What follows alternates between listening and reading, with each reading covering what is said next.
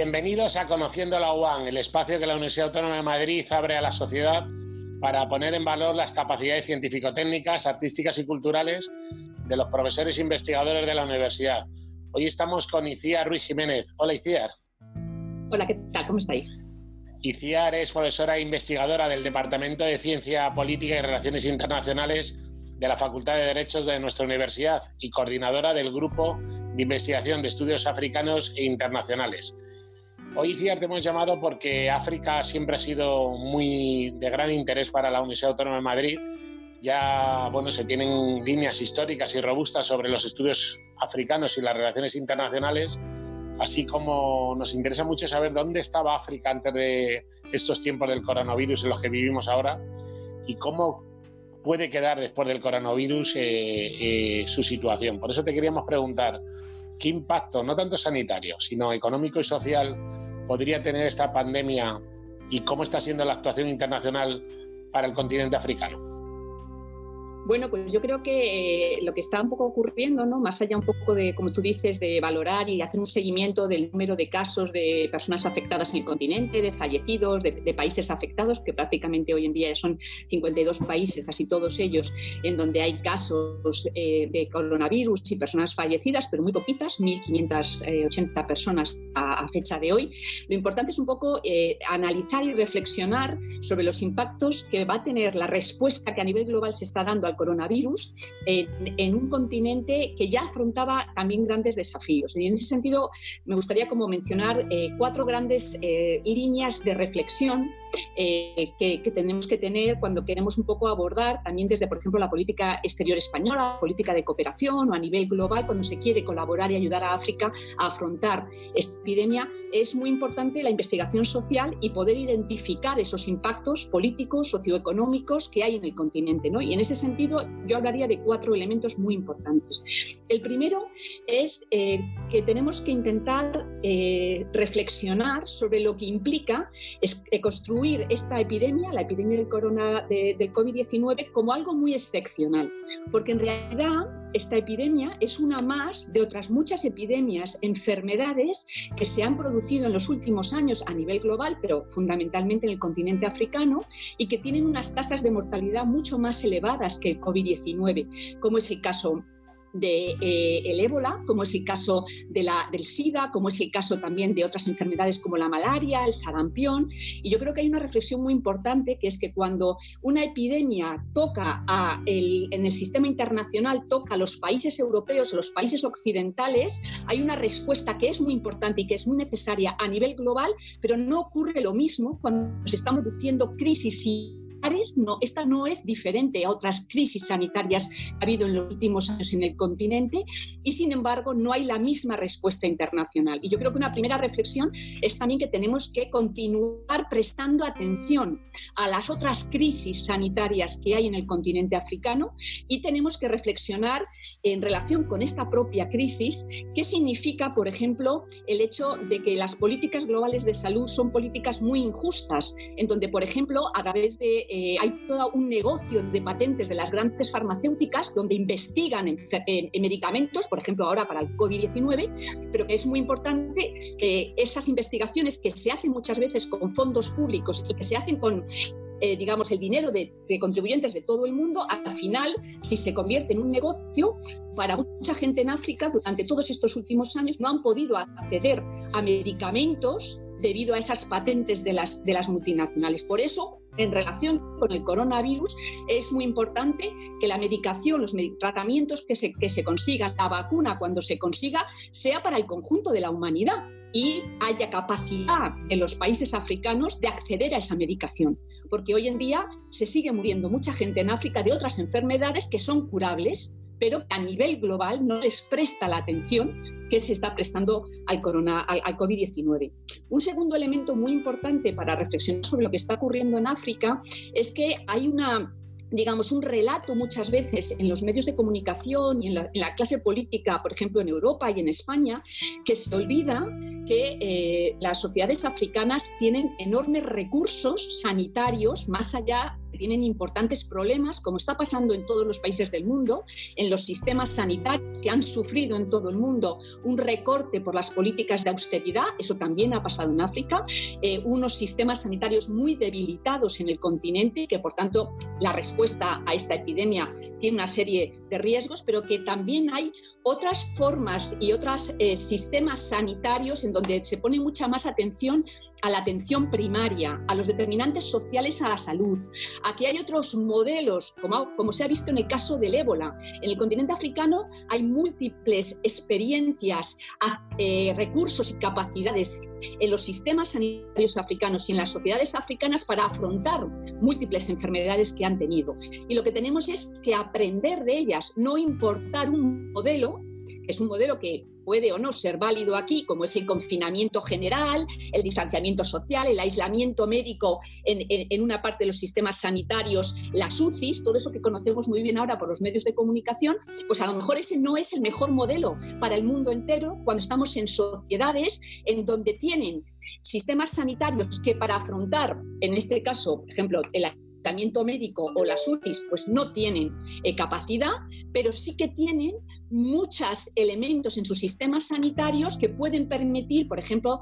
el trabajo que se ha hecho durante muchos años para responder al ébola con las eh, organizaciones de mujeres, con los educadores de salud en las aldeas, con los líderes religiosos y comunitarios para la transmisión de una cultura sanitaria que permita impedir la extensión de la epidemia. Y yo creo que uno de los riesgos que está habiendo es querer generalizar a todo el mismo el modelo de respuesta sanitario que se está pudiendo tener aquí en España o en otros lugares de Europa. Y en ese sentido es muy importante no pensar en el continente como un espacio exclusivamente de cosas negativas o de eh, que no van a ser capaces de afrontar esta epidemia, eh, sino también poner en valor los inmensos recursos, capacidades que han ido adquiriendo porque están respondiendo cotidianamente a otras crisis sanitarias y tienen, lo que pasa es que también necesitan recursos económicos, necesitan acceso a medicamento y necesitan mejora de los sistemas sanitarios. Unos sistemas sanitarios que han sido profundamente debilitados por las políticas neoliberales que han privatizado en todo el continente, igual que en España, recortes masivos a los sistemas sanitarios que han tenido una mirada desde la enfermedad y no una mirada desde el derecho a la salud. Y en ese sentido es muy importante la apuesta internacional, también en España pero estamos hablando de África, por la atención primaria y por la generación de redes eh, en donde la propia sociedad tengamos la capacidad de parar la prolongación eh, de la epidemia. ¿no? son, yo creo que algunas enseñanzas que en el ámbito más vinculado a la propia respuesta sanitaria eh, nos está dando África. Y un segundo nivel de reflexión es que el actual modelo de confinamiento y de distanciamiento social, eh, de cierre de fronteras, va a tener un impacto enorme en el continente africano en términos económicos, en términos de aumento de las desigualdades socioeconómicas y de género, y quizás también, y eso habrá que luego podemos volver al final a reflexionar sobre ello, eh, una ventana de oportunidad en relación con cuestiones medioambientales. ¿no? En el ámbito del impacto económico ya se está viendo, ha habido un descenso muy importante en el precio del petróleo. Eh, África en los últimos años ha vivido un boom, una edad de oro económica con fuertes tasas de crecimiento económico muy vinculadas, desgraciadamente,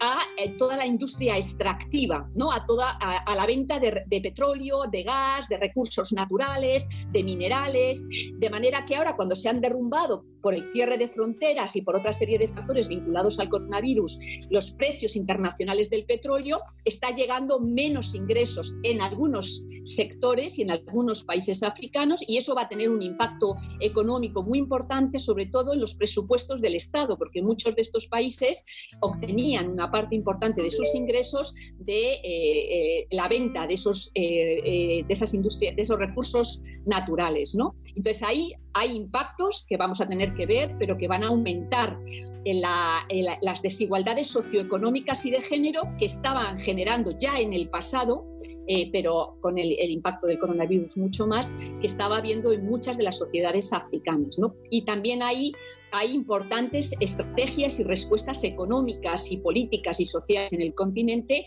porque como la crisis no es nueva, la crisis socioeconómica en la que están viviendo, hay muchas estrategias en el continente africano de respuesta, de generación de redes comunitarias, de redes de solidaridad. Hay un papel activísimo de las mujeres, tanto en el ámbito político, social como económico, para afrontar todos esos escenarios que ahora se van a ver agravados con el coronavirus yo creo que, bueno, que igual que en el resto del mundo, todo lo que tiene que ver con eh, la respuesta internacional al coronavirus debe partir de la realidad local, del conjunto de ecosistemas sociales, políticos y económicos diversos, complejos que hay en el continente africano, pero que tienen una larga historia también la, sociedad civil africana y hay que escucharla cuando quieren llevar a cabo desde la Organización Mundial de la Salud o desde los países europeos o desde España, cuando hacen propuestas como están haciendo iniciativas de cooperación con África, hay que fundamentalmente escuchar y que sean ellas y ellos los que diseñen cuáles son las mejores estrategias desde un enfoque de derechos humanos y de género para afrontar los impactos socioeconómicos que va a tener esta epidemia también en el continente. Qué, interesante los puntos de vista que estás poniendo, porque cualquiera que se ha acercado alguna vez a África, siempre vemos que los procesos participativos de abajo a arriba son tan importantes en la, en la convivencia ¿no? del día a día y que importante también ahora para eh, aprender, como dices, ¿no? Ellos han pasado ya varios, por desgracia, varias y muy importantes crisis sanitarias y muy posiblemente podemos mirar, como dices tú, no para extrapolar eh, con modelos completos de aquí a allá o de allá a acá, pero sí posiblemente para aprender cómo se hacen eh, determinados procesos bottom-up, ¿no? de abajo arriba, para que realmente las políticas públicas emanen, de, emanen también de la realidad social y de los modelos participativos de las políticas públicas me gustaría hablarte de las políticas públicas con un carácter internacional, de la cual tú eres una, una, especialista y me interesaría mucho también tu otro gran fuerte, ¿no? que son los derechos humanos al final en esto de, la, de, la, población migrante. ¿no? Ahora mismo están habiendo una situación también aquí en España muy fuerte, ¿no? pero a nivel internacional. Me, me gustaría saber desde tu punto de vista a qué riesgos o qué brechas de vulneración de estos derechos humanos en la población, con la población migrante fundamentalmente, observas o crees que deberíamos tener una especial precaución para que no se vean alterados ni vulnerados?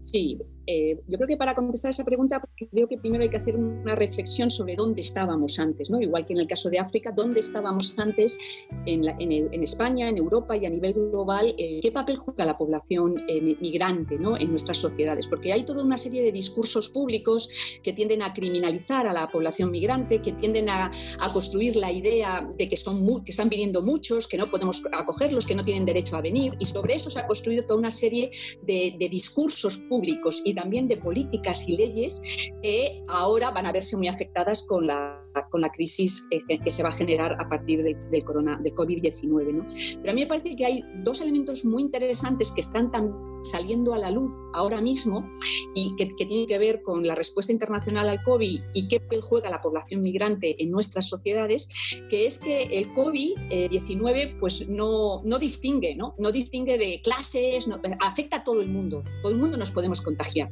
Pero al final sí que, sí que hay unos elementos sociales de clase, de género, que se ven afectados. ¿no? Lo estamos viendo en los medios de comunicación cuando nos dicen que, por ejemplo, en Estados Unidos hay más población afro, afrodescendiente o latina, está sufriendo, es decir, que está teniendo las secuelas más graves de la enfermedad. ¿no? Eh, y eso tiene que ver con los determinantes sociales de la salud, tiene que ver con el acceso a los sistemas sanitarios, tiene que ver con el papel que la población migrante juega en España, en Europa y a nivel eh, global, por ejemplo, en Estados Unidos. ¿no? Y una de las experiencias muy positivas, yo creo, eh, que podemos sacar de todo esto es ser conscientes de la enorme interdependencia que tiene nuestra vida cotidiana, ¿no? Nuestra vida cotidiana, el papel que juegan los sistemas sanitarios, el papel que juega el sistema de cuidados, es decir, todas aquellas personas en las cuales muchas de ellas son población migrante, trabajan en los supermercados, trabajan en el cuidado de las residencias de mayores, trabajan en, todo lo que es la cadena alimenticia, es decir,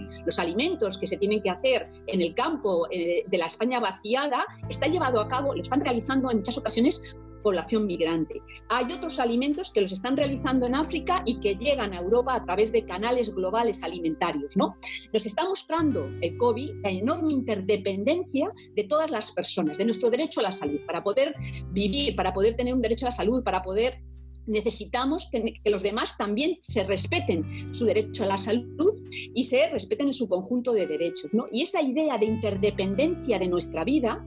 ha puesto en el centro que los sectores esenciales para el mantenimiento de la vida en nuestra sociedad son los que en el estado de alarma se han declarado como aquellos sectores que no pueden parar porque nos tienen que alimentar, porque nos tienen que dar energía. La energía viene de algún lado. La energía, la calefacción que tenemos en casa, la luz, el acceso a Internet, deriva de que podemos tener gas y petróleo que vienen de otros lugares del mundo, porque España es altamente dependiente de esos eh, recursos naturales. Pues también es altamente dependiente del trabajo de, la población migrante, que justamente trabaja en esos sectores que se han declarado esenciales, en el cuidado de las personas mayores, en las residencias de ancianos, en los servicios de limpieza de los hospitales, en, en, en los comercios, en toda esa estructura. ¿no? Y desde ese sentido es donde tenemos que reflexionar sobre por qué construimos políticas migratorias que no respetan los derechos de esa población que, según la Declaración Universal de los Derechos Humanos, según todos los tratados internacionales de derechos humanos,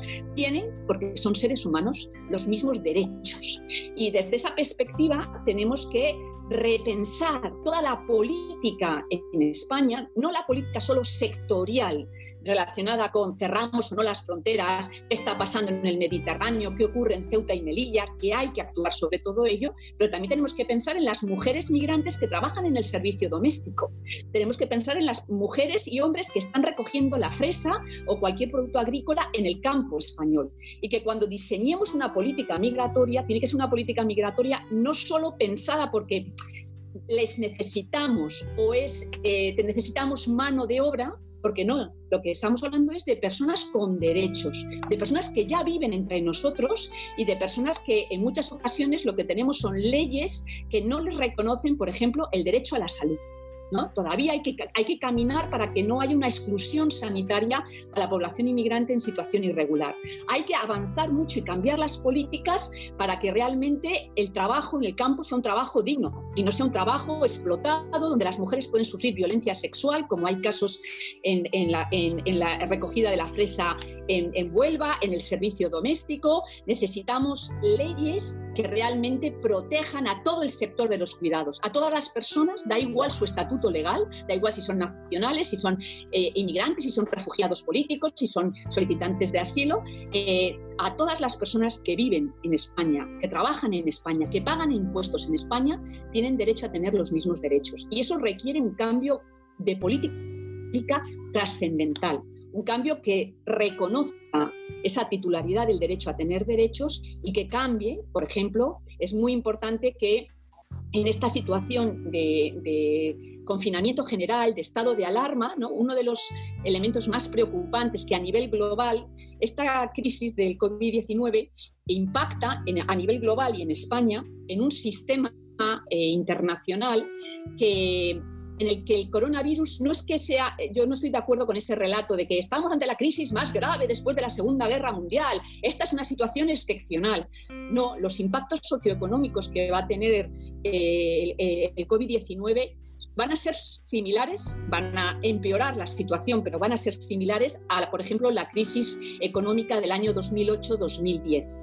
El sistema internacional, el sistema capitalista, mundo neoliberal, tiene una triple crisis, lleva más de 20 años en crisis, una crisis política que tiene que ver con los sistemas políticos y con la crisis de la democracia que se ha dado en todos los lugares del mundo, que ha llegado a la aparición de partidos de extrema derecha, de partidos racistas, xenófobos, tiene, y que tiene un elemento central en sus discursos, el tema migratorio, una crisis brutal de este sistema económico que no piensa en la gente, que no piensa en los cuidados, que no piensa en la sostenibilidad de la vida, sino que piensa en el privilegio de unos pocos y que durante estos años de crisis económica global ha acentuado las desigualdades socioeconómicas. Unos poquitos han ganado mucho, mucho más dinero incluso en esa situación de crisis económica global, y la inmensa mayoría de las poblaciones de todo el mundo, pero también en España, incluyendo la población migrante, pero el conjunto de la población española, se ha empobrecido enormemente, ha aumentado la desigualdad. España tiene algunos de los indicadores de mayor pobreza energética, pobreza alimentaria, desigualdad social, desigualdad de género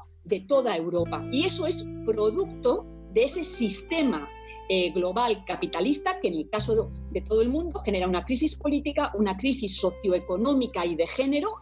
Y yo creo que cómo vamos a repensar la respuesta a la crisis que viene socioeconómica de un enfoque de derechos humanos poniendo en el centro las obligaciones que todos los tratados de derechos humanos establecen eh, de que nadie puede quedarse atrás, de que no puede ser que de la crisis salgamos de nuevo con unos poquitos protegidos unos poquitos con derecho a la salud, unos poquitos con derecho a la educación, unos poquitos los que tienen dinero eh, en ese proceso de privatización, sino que tiene que ser salud para todos, educación para todos y para todas, y, que todas las políticas públicas eh, se hagan desde la mirada de los derechos humanos y desde no dejar a nadie atrás. Y la última gran crisis que tenía el sistema mundo, y también había en España y en, y en el propio proyecto europeo, era la crisis medioambiental. Y aquí es donde yo creo que hay una ventana de oportunidad que tenemos, y es que el habernos parado, el habernos confinado, el habernos obligado a no consumir, el estar cerrado toda la estructura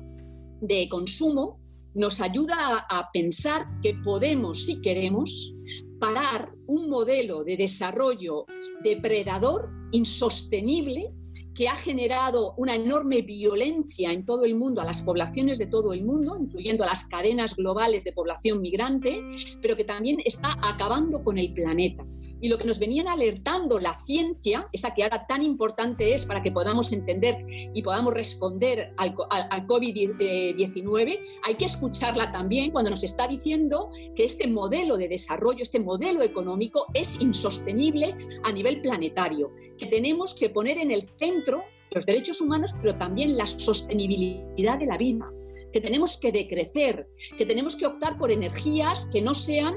el petróleo, el coltán o el gas de África, que necesitamos transformar nuestras sociedades tanto en el ámbito político, para que realmente haya democracia, que hay una crisis muy importante, como en el ámbito socioeconómico, como en el ámbito medioambiental. Y yo creo que el COVID va a profundizar esas tres crisis, pero también es una ventana de oportunidad para las múltiples redes de movilizaciones. Ha habido en los últimos años como respuesta a estas tres crisis, y ya eh, vamos acabando, eh, ha habido una respuesta en todo el mundo de